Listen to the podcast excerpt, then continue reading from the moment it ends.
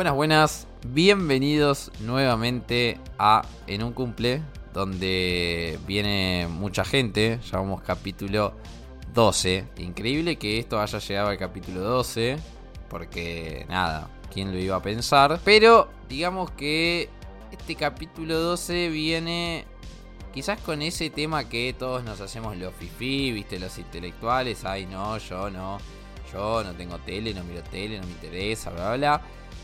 Pero hay algo que creo que no sé si lo agarramos de chiquito, con la abuela, con tu vieja, con no sé quién, con tu viejo también, ¿por qué no? Y a todo el mundo le fascinan los chimentos.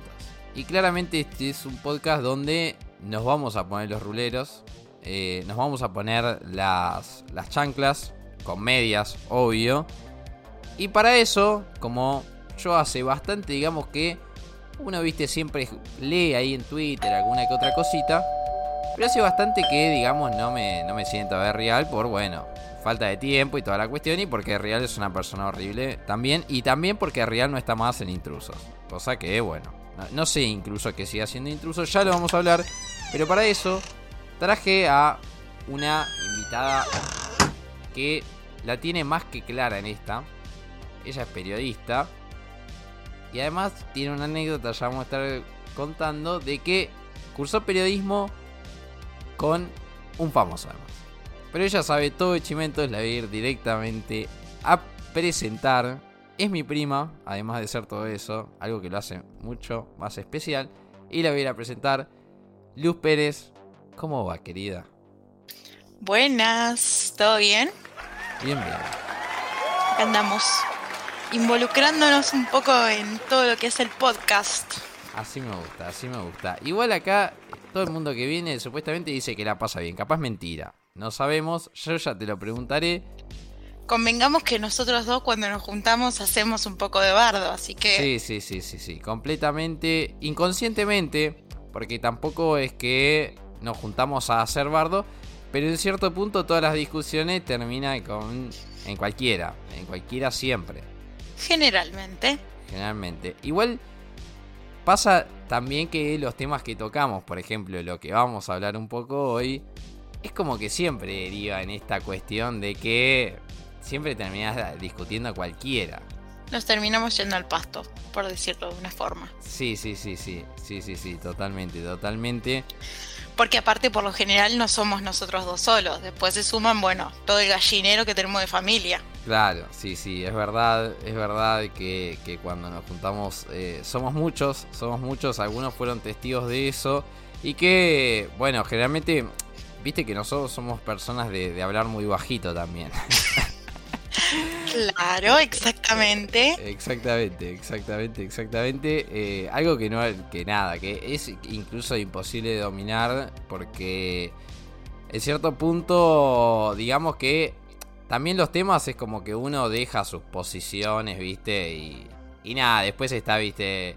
El rebelde, el qué sé yo. Y ahí es como que se arma toda la discusión con cualquier cosa que suceda. Porque cualquier reunión familiar después termina siendo cualquier tema se va, se nos va de las manos. Empieza uno, después sale el otro con el mismo tema que ya hablamos hace 20 minutos. Sí, sí, totalmente. Y eso, y ese que siempre sale con el tema que hablamos hace 20 minutos, siempre es mi viejo, o sea, es una marca registrada. lo amo. Que, que, siempre está ahí en una, en una. En una él vive colgado en una palmera, pero es tan gracioso. Sí, sí, sí, a veces. Eh, a veces. Ahí estábamos, estábamos tipo hablando un poco, o yo lo anticipé un poco en la previa, de que bueno, Luz ha estudiado periodismo y tuviste una compañía media... Bueno, hoy podríamos decir odiada por bastante, bastante, bastante gente. Yo creo que el 90% que escucha este podcast la odia y el otro 10% no la conoce. pero... Bueno, es polémica. Es polémica, pero yo tuve muy buena relación con ella. Es la, es la realidad. Fue en una de sus épocas oscuras. ¿Ah, en medio de. Sí, en medio. A ver, fueron tres años de cursar. En realidad, dos y medio, porque ya después, por un tema de trabajo, se, tuvo que cambiar a otro turno. Eh, pero fue en medio de una, de una historia turbulenta en un en un en un, vamos a decirlo, un tema amoroso. Amoroso, amoroso, amoroso. De quien estamos hablando es la señora Amalia Detestable Granata. Eh, que, bueno, ahí vos decías que tuviste buena relación, tampoco que fue tan terrible Amalia. No, a ver, era una persona eh, como súper sencilla, ella estaba en la suya. A ver, convengamos que era una mujer que tenía en su momento, no sé, 35, 36 años con pibe de entre 18 y 20. Pará, pará, eh, pero ¿tan vieja es ahora? No. No es que sea tan vieja, eh, creo que cumplió 40 ahora. Ah, eh, yo, yo, me recibí en el 2015, o sea. Claro, por eso te decía. No, no es, no es tan vieja, pero en, en comparación. O sea, no es una persona vieja. Dejémoslo en claro. O sea, tener 40 años hoy en día es, es una pendeja. Eh, lo que sí se notaba mucho la diferencia entre, un, entre la edad que tenía ella y lo centrada que estaba a comparación con pibes que sí, estaban en una. recién salían del, colegio. Entonces, yo ya había salido hace un año y yo era como una de las del medio, por decir, con respecto a la edad.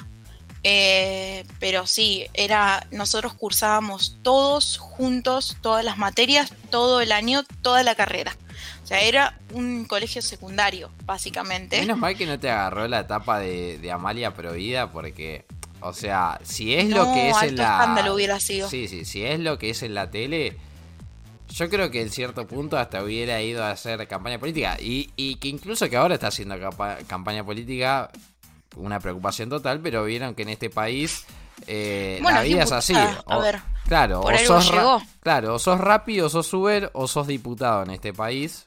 Y hay muy poca gente que es auténtica y por eso la gente auténtica se la quiere tanto. A ver, ejemplos simples, Marley, Susana, eh, Lizzie Tagliani, o sea, son ejemplos públicos de famosos que la gente, no conozco mucha gente que no los quiera, eh, obviamente deben tener eh, retractores, porque es lógico, no le puedes gustar a todo el mundo. Claro, obviamente, el mundo es así además. No puedes tener, eh, no, no, te puede gustar todo el mundo, pero eh, es la mayoría a la que le gusta esa gente y porque es genuina, porque es transparente, porque se muestra tal como es. Claro, cae simpático, además sobre todo, bueno, el ejemplo ahí de, de Marley, que eso, bueno, antes de ir al ejemplo de Marley, eh, en cierto punto es algo bueno y después te puede jugar una mala, una mala pasada. Bueno, me parece que es como en cierto punto el caso de Amalia, que bueno, nada, en cierto punto, desde mi punto de vista, está bien justificada su imagen pública. Lo lamento Amalia, pero bueno, la obvio, vida es así. bueno, totalmente. A ver, cada uno crea su carrera. obvio, obvio. Pero en el caso de Marley, el tipo, en cierto punto también se lo quiere porque digamos que es un tipo que vos lo ves por la tele y decís, uy, si me lo cruzo en una fiesta no, porque bueno, ya sabemos que, va a estar medio complicado hablar. Pero digamos que si me lo cruzo en la calle, no sé, viste que a mí se me hace como que el tipo te decir, ah, hola, ¿qué haces? ¿Todo tranqui? Y va a estar ahí Mirko rompiendo los huevos, que es a la celebridad que todos queremos ver, porque Marley no nos interesa más nada de vos. No sé si vos sabés que, viste Carla, la locutora de Marley, Sí, digamos que sí, pero no sé quién es, pero sí. No la conocen de, cara, el 90% de la gente no la conoce de cara, eh, pero es la locutora de hace mil años de Marley y está con él en todos los trabajos. Eh, la conozco también porque es la cuñada de mi tío Gerardo, no sé si te acordás. Sí, sí, sí. Bueno, eh, siempre cuenta anécdotas e historias que, por ejemplo, le pasó que para el cumpleaños el lugar que había reservado eh, para, para ir a festejar con la familia, le dijo, mira, no podemos abrir, no pueden venir, qué sé yo, no sé qué le pasó. Le contó a Marley y Marley levantó el teléfono y le reservó, o sea, de canje, obvio. Eh, Marley, activa el canje para en un cumple, Marley, la puta madre. pero sin la necesidad de tener eh, de que hacer nada, ¿viste? O sea, levantó el teléfono y le dijo, no, sí, bueno, mira, va a ir Carla con toda la familia, van a ser, no sé, 25 personas, está todo pago por mí, ¿entendés? y Es, esos gestos que no tiene todo el mundo y que no necesita andar contándolos. No, no. Yo creo que va también por ese lado. Igual yo creo que, viste, a esta altura es como que. En cierto punto me parece que cuando llegas a la fama a ese nivel te chupa todo medio huevo, o sea. Eh, sí, obvio. O sea, tipo, Marley no va a ir, che, mirá, con un cangelosi le, le conseguí un salón o algo. Porque en cierto punto creo que en el imaginario popular, digamos que eso está. Porque nosotros sabemos que tipo esa gente, cuando son buena gente son así. Después te cruzás, qué sé yo. O sea, también hay que, hay que decir que en ese ambiente, vos creo que lo sabes más que nadie, es como que te demoniza el ambiente, ¿viste? Como que en cierto punto te perjudica, ¿no? Como que te, termina de comer, no sé si el personaje o porque la y tenés que ser muy fiel a tus raíces y tenés que tener algo que te mantengan como, como en eje. Claro. Eh, a ver, la realidad es que es un ambiente que mueve mucha plata, mucha, mucha plata. Sí, olvídate. Eh, yo me acuerdo que en la facultad, creo que fue el anteúltimo año o el último año, tuvimos una, charla con Mario y el periodista. Sí. Eh, y que nos hacía eh, armar como el ideal de programa que queríamos tener en televisión y que pongamos una especie de sueldos. Te estoy hablando del 2015. Claro, Entonces, en un momento me, me agarra a mí y me dice, bueno, armó un programa a tu idea. Obviamente el programa siempre, siempre mis programas en la facultad se llamaban El Rincón de Luz porque me, gastaban. Eh, entonces, lo que era, me agarra y me dice, bueno, arma un programa. ¿Le elegirías a Amalia? Sí, ¿por qué no? Como panelista bárbaro, puede venir Amalia. Bueno, ¿y cuánto, cuánto le cobrarías a Amalia? Repito, estamos hablando del 2015, o sea, piensen que esto es seis años atrás. 20 mil pesos dijiste. Una cosa Yo dije, bueno, no sé, 20 o 25 mil pesos. Y Amalia dice, no, bueno, yo como barata, como barata, y porque sos vos, te lo puedo dejar a 40 mil pesos por mes. Sí, no, olvídate. hoy hay gente que cobra eso. Sí, no, no. Seis años después. O sea, imagínate los sueldos que manejan los periodistas, la, gente, no solamente los periodistas, o sea, la gente que trabaja en televisión. Sí, sí, cualquiera que, cualquiera que, que no, nos, no nos podemos imaginar, porque la realidad es que si no estás en el metido en el, en el diario, no te puedes imaginar la plata que maneja. Entonces cuando uno dice, che, pero pagó 500 mil pesos para ir a vacunarse a Miami, y es, un vuelto, o sea, ¿entendés? Sí, sí, o sea, 15 días de sueldo. Y vos decís, ok, bueno, y yo estoy juntando pesito a pesito para poder pagar las expensas, ¿entendés? Sí, sí, sí, es como que decís. Y yo estoy acá juntando, viste, los centavos para comprarme, para comprarme una birra, viste, el viernes. Claro. Pero igual es un poco eh, así el mundo, me parece. O sea, en general. Sí, obvio. O sea, hay gente que no trabaja en televisión que tiene esas vidas también. Pero a lo que me refiero es que estar moviéndose con tanta plata y con tanta a ver, la realidad es que ¿por qué se matan todos a estar en Showmatch? Porque eso les genera muchísimo más trabajo. Claro. Y genera muchísima más publicidad. Sí, no, olvídate, eh, olvídate. O sea, es, trabajo constante. Y eh, además pisas ahí y después terminás allá y después terminás enfrente y después terminás en, en, cualquier lado, ¿viste? Es como que una vez que te metes... Y eso en cierto punto va un poco mi pregunta, ¿no? Porque creo que ya todo el mundo, y lo discutíamos en, en un podcast pasado con el amigo Lucho de, Geeks and Friends, esta cuestión de que eh, la tele se tornó muy, muy complicado, ¿no? Para entrar ahí, no te digo como panelista, porque bueno, ya eso es, eh, digamos que tenés que estar tocado. Sí, sí, digamos que tenés que estar por una varita mágica y el super contacto de la vida. Pero más allá de eso, incluso como productor, como cualquier cosa, ¿no? Es, un ámbito cualquier totalmente. tipo de trabajo en los medios es muy difícil de conseguir. Claro. ¿Por qué? Porque hay mucha gente que eh, hace el trabajo sin cobrarlo, ¿entendés? O sea, todo ad honorem. Entonces, a mí me han ofrecido hacer pasantías en revistas, que es un laburo de ocho horas, sin pagar un solo peso. Sí, sí, es así. Y diciéndome que lo que mueve a los periodistas es la pasión. Perfecto, yo no me alimento de pasión, yo no pago las expensas con pasión. Eh, no pago el alquiler mes a mes con pasión. Entonces no puedo permitir que vos no me pagues. Eh, para poder eh, meterme en el medio. Esa es la realidad de hoy en día. O sea, ¿cómo, cómo haces para vivir laburando ocho horas sin que te paguen un solo peso? Porque además que no es solamente ocho horas de estar en una oficina hay todo un trabajo externo. O sea, uno tiene que, interiorizarse, tenés que leer los diarios, tenés que leer los cables de noticias, ver la televisión, ver esto, ver aquello, estar al día, por ejemplo, en espectáculos. A mí que me gustan los espectáculos. Eh, tenés que estar al tanto de los chimentos todo el día y también yo soy súper fan de las series y de las películas, entonces al día con todo.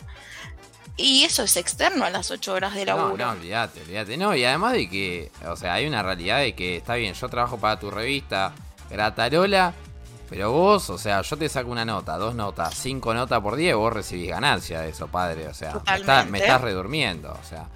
Por eso es que en cierto punto los medios son tan complicados y además de que ya hoy por hoy incluso la gente que se dedica un poco a eso, que estudió para dedicarse un poco a eso, incluso ya lo sabe, ¿no? Porque seguramente a vos te pasó con compañeros y eso, de decir, nada, eh, ¿qué, mierda que esto sea tan así cuando nosotros estamos tan capacitados y además le dedicamos una banda de tiempo.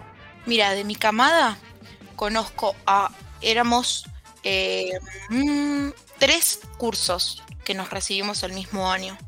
Y conozco a un solo pibe que trabaja en Canal 13 porque lo llevó Mario Masachesi que había estado en la charla. Y la, y la otra es Amalia Granata, nada más. Y la otra es Amalia Granata. Y ustedes eran como 20. Y éramos tres cursos de 25. Claro, una banda.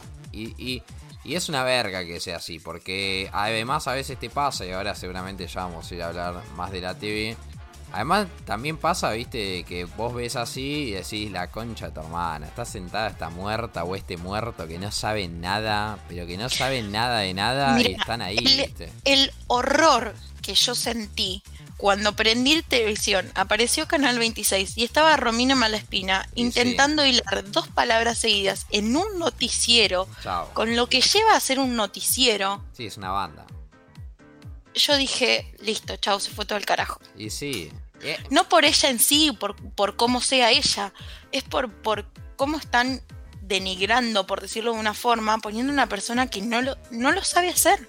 Igual ahora Porque no es sencillo estar al frente de un noticiero, no es un pan comido pararte adelante de una cámara y hablar de un asesinato o hablar de un incendio, ponerle X o un robo. No es sencillo. No, no, no. Entonces, tenés que tener un poco de práctica primero delante de la cámara porque uno se piensa de que, ay, se prendió la cámara, listo, ya está, yo ya soy súper, como soy detrás de cámara, soy delante de cámara. No, cuando prendieron las cámaras vos te agarró un julepe que te cagaste encima. Sí, no, obvio, obvio. Básicamente. No, es como, es como, es como aprender a grabar. Eh, en cierto punto, acá lo hacemos de forma más relajada, pero cuando, cuando vendés un producto eh, es, es muy complicado. Igual te tengo una buena noticia y, creo que acá con esta damos el salto a, los chimentos porque yo me quiero enterar un poco de la cuestión. Hace, mucho tiempo que no tengo, no tengo ni el tiempo ni el lugar para poder ver eh, lo que pasa en la TV, algo que Realmente me divierte porque me da mucha risa ese mundo, de, de, que es otro mundo, no es el nuestro claramente, o sea, está en otro mundo. Y la buena noticia es que Romina Malespina dejó de trabajar en el Canal 26 porque ahora hace música la señora. Porque es cantante. Ah, no sé igualmente si es una buena noticia. Sí, sí, sí, horrorosa. Buena nada, qué sé yo. No. No, está buena que alguien la asesore, hermano. O sea, todo bien, pero. Igual, igual, ojo, igual asesorada mal no está. Porque en cierto punto, digamos que saca el temita, todo el mundo habla de ella, se va de Canal 26, que todo bien con Canal 26, pero Canal 26 no son los grandes medios. Son los medios, pero ella ya está instalada un poco, porque ella lo que decíamos antes. porque se armó, a ver, se armó todo el furor en el noticiero cuando apareció con ese top de red transparente en bolas. Y ahí se armó toda la repercusión. Convengamos que ya estaban trabajando en Canal 26 personas y mujeres eh, que no son periodistas. Por ejemplo, estaba eh, Celeste Muriega, que es bailarina. O sea, ah, una, eh, o sea que Tenían ese perfil, o sea, en el canal estaban buscando mujeres con ese perfil, obviamente para generar polémica y poder traer más televidentes. Igual, Esa es la idea y la finalidad de por qué hicieron eso. Claro, igual entre, igual entre, entre paréntesis, ¿no? El gerente de programación de Canal 26 es un pajín total. Más allá de todo, ¿no? O sea, más allá de todo. Más allá de eso, a ver, fue marketing. Sí, no, y exclusivamente marketing, porque eso fue lo que generaron, eso era lo que querían. Fíjate que yo tengo Telecentro, vamos a ponerle un pip ahí para que no parezca la marca, pero hace un tiempo vos prendés el televisor y quizás lo dejaste en Canal 13 y cuando lo prendés apareció en Canal 26. Ah, no hay día, momento y hora del día que vos no prendas el televisor y no te aparezca en Canal 26. Acá estamos denunciando un acuerdo vil entre Canal 26 y Telecentro. La gente que tiene Telecentro, no vamos a poner el pip, lo queremos denunciar. La gente que tiene Telecentro, fíjese, fíjense en su programadora amiga, en su, en su codificador, no lo duerman, no mire Canal 26. O sí lo No, no es por no mirar Canal 26, no consumo Canal 26, yo lo primero que hago es cambiarlo. A ver, ¿cómo es mi rutina en la mañana? Me levanto, prendo la televisión, yo arranco a trabajar a las 10. Por lo general la televisión la prendo a 9, 9 y media, que empieza mi programa de la mañana, que es por lo general el único, uno de los pocos que miro de aire, que es Los Ángeles de la Mañana. Yo creo que Ángel Librito es una figura bastante disruptiva, ¿no? Porque en cierto punto, bueno, se hace misterioso toda la cuestión, pero viste que Yo creo que es, como es uno de los periodistas que ahora está como en auge, pero que arrancó bien de, bien, bien de abajo en lo que es la eh, Canal 13 y todo lo que es la, la, familia, por decirlo de una forma, de Marcelo Tinelli. O sea, arrancó como movilero del bailando como en el 2007. Cuando era el auge. Cuando era el auge. Él arrancó como movilero para otros canales y para otros programas satélites del bailando. Claro. O sea, vamos a decirlo, o sea, ahí en esa época se empezó a ser más conocido porque empezó a tener más horas de pantalla. Él ya es periodista hace mil años, imagínate que no sé, debe tener 40, 45 años, no sé cuántos años tiene. Y no sé, pero Igual viste que en cierto punto a mí me da la sensación, o sea, eso siempre me da la sensación de como que él, viste, mira así, hace programas, seguramente se divierte, tiene amigos y toda la cuestión, pero sabe que el medio es una mierda, ¿me entendés? Pero bueno, le da de comer. Pero viste que él está con esa, con esa actitud siempre, viste, de seria, como que, no sé, le querés hacer reír y no te reís. El chabón no se ríe, es una piedra. Sí, sí, me da, me da esa idea. Como que eh, le chupa un huevo todo, así, esa idea me da él. Sí, y es una de las pocas personas que dentro del medio, él habla de absolutamente de todo el mundo, pero nadie conoce su vida privada. No, bueno, igual hay varios. Él trabaja, él trabaja del medio, pero no es su vida, ¿entendés? No, no, igual eh, a mí se me hace que es una persona que tiene 10.800 contactos, eso ya lo damos por descontado. Pero que eh, es como que él sigue su vida, ¿me entendés? Como que ahora, no sé, ahora, un martes, ahora que lo estamos grabando, martes 2309, el tipo debe estar, pero rascándose los dos huevos, ni en pedo lo, ni en pedo lo imagino. Ahora capaz, bueno, mira Tinelli porque todo el mundo habla de Tinelli, pero ni en pedo lo imagino que es un tipo que a las 5 de la tarde está mirando la tele. Lo veo como que él hace su vida, ¿me entendés? Y después llega el programa y le dan ahí, toma, mira, pasó esto, padre. No, a ver, yo creo que también no por nada la gente elige darle la primicia, entre comillas, a él porque saben lo que generan con él. O sea, el programa que tiene hoy en día hace un montón de años, no tengo ni idea cuántos años así que está, pero yo lo veo desde el principio. Em, hoy en día el programa empieza a las nueve y media de la mañana, yo arranco a laburar a las 10, o sea, voy, pongo y mute y voy atendiendo a la gente a medida que lo voy mirando. Claro. aclaremos, a trabajo en atención al público de forma telefónica, lamentablemente. Eh, entonces voy muteando a medida que voy pudiendo y voy escuchando o leyendo los titulares, pero me gusta mirarlo porque te muestran como de todos lados, o sea, cosas que pasan en todos los canales, como que les les chupa un huevo que, no sea de Canal 13 la historia y ellos te la plantan y te la cuentan y sin ningún problema. Entonces, viendo ese programa podés como enterarte de un montón de cosas. Claro, claro. Che, y... Si bien las cotorras que tiene al lado... No, no, bueno, pero son los que... Hay veces que se ponen como intensas, eh, como como tienen tantos puntos de vista distintos, eh, hay días que puedes estar de acuerdo con una y al otro día decirle, no, o sea, estás me ando fuera del tarro, o sea, estás diciendo cualquier cosa, ¿entendés? Igual eh, es como que le ponen como el touch, ¿me entendés? Porque el tipo, o sea, todos sabemos que Yanina Torres es una persona detestable, pero sirve, ¿me entendés? O sea, a él le sirve. Eh, Totalmente. y al programa, que al programa en su totalidad un poco le sirve. Porque vos decís, no, es una persona de mierda, bla, qué sé yo, y después está si lo puedes mirar las tres horas, lo ves las tres horas, o sea, ese nivel. sí, sí, sí, sí, totalmente.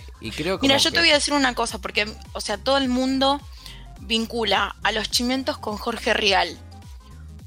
A mí me gustan los espectáculos y yo nunca me senté a ver un programa de Jorge Rial. creo que todo deriva en eh, la discusión, o no sé si todo deriva, pero a mí se me ocurrió esto y lo vamos a, lo vamos a ver acá a discutir con vos. Eh, ¿qué, qué, qué onda? ¿Cómo, ¿Cómo me vas a meter 250 personas en un estudio? Marcelo, dale, Marcelo. Yo bueno, creo se armó mucho quilombo con eso. A ver, lo que hoy estaban diciendo es que la, o sea, la apertura de ayer fue toda grabada, no fue en vivo. Claro. Sin barbijo. Sin barbijo. Sí. ¿Qué haces, padre? Porque como están todos hisopados, bueno, bla, bla, bla, todo negativo, bueno, nada. X. Eh, convengamos que ellos dijeron que todos los cuadros habían sido filmados por separado.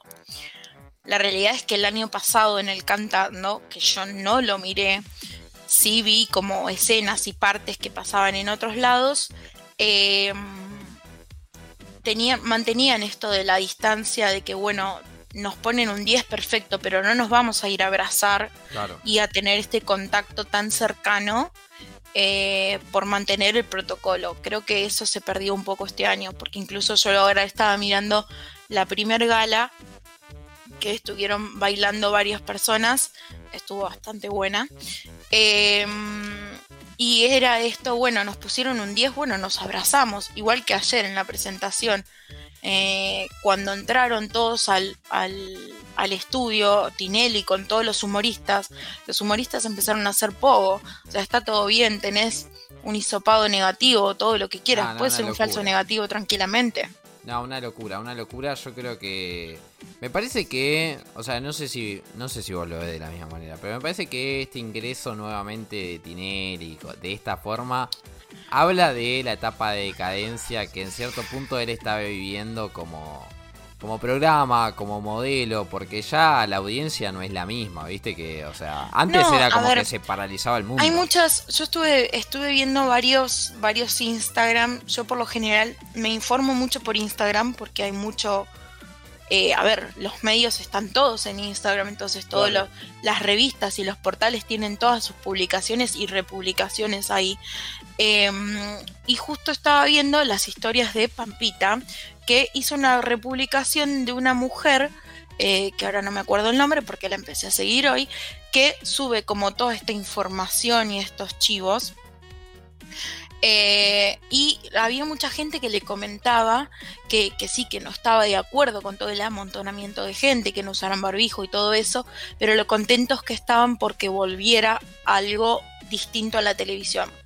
Yo lo que noto es que hay como una decadencia en la televisión por completo. A ver, si vos pones eh, Telefe un domingo o un sábado, te encontrás con Los Simpsons desde las 10 de la mañana a las 6 de la tarde, ponen Los Sargentos, repiten Los Sargentos hasta las 11 de la noche que te pusieron una película o que te pusieron el programa de Andy Kuznetsov. está muy bueno. Que además que... Eh, pará, y además que, por ejemplo, en el caso de Andy es un formato que, o sea, el 13 le dice la noche de mierda, porque es cierto que es distinto. Yo, yo lo he visto y es cierto que es distinto. Pero digamos que en líneas generales es parecido.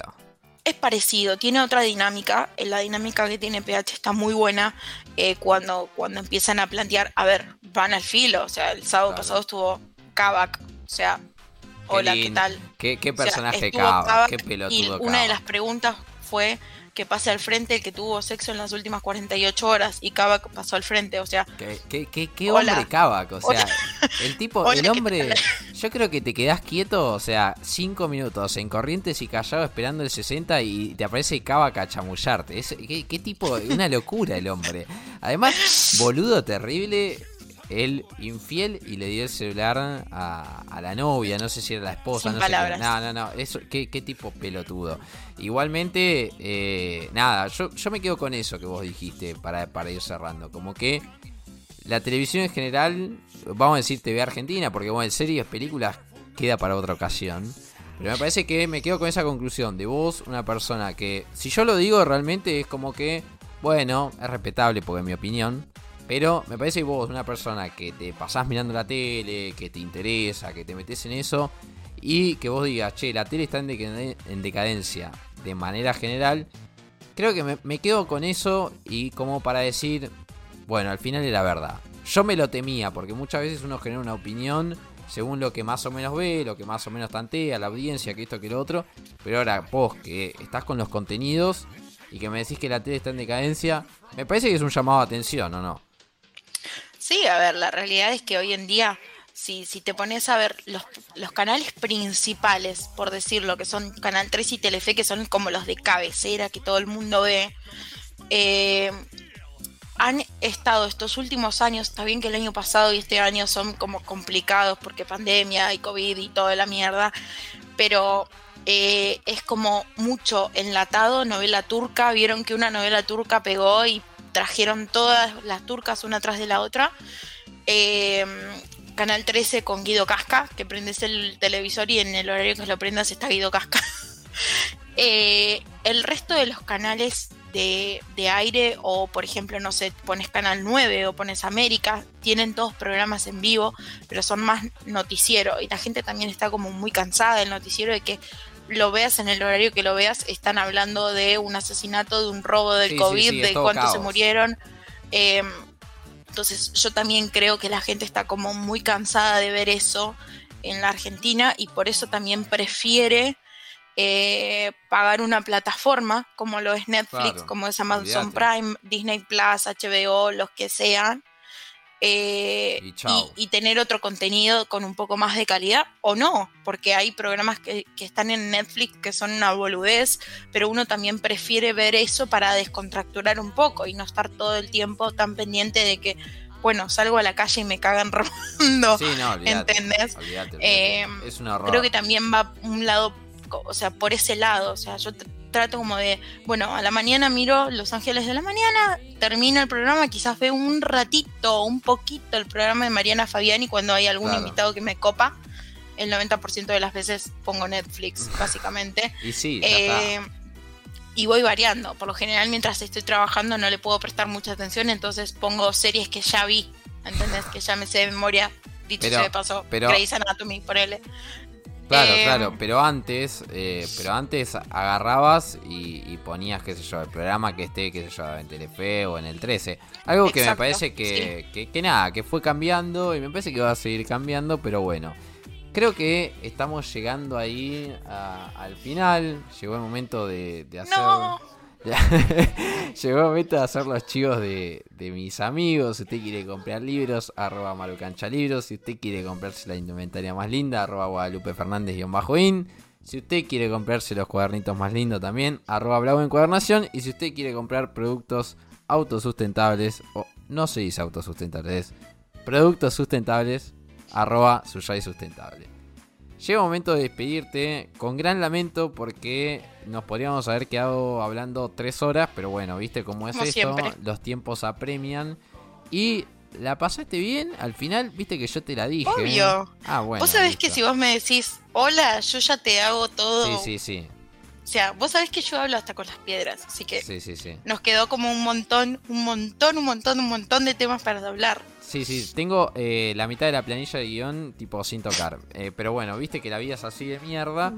Y nada, eh, bueno, yo te súper agradezco porque nada, me has traído la visión que yo nunca tengo, porque como no miro demasiado tele y lo único que miro es partido de fútbol, la verdad es que me trajiste una visión bastante buena, claramente que me voy a quedar con lo tuyo, porque eso es la que sabes, y nada, te agradezco mil.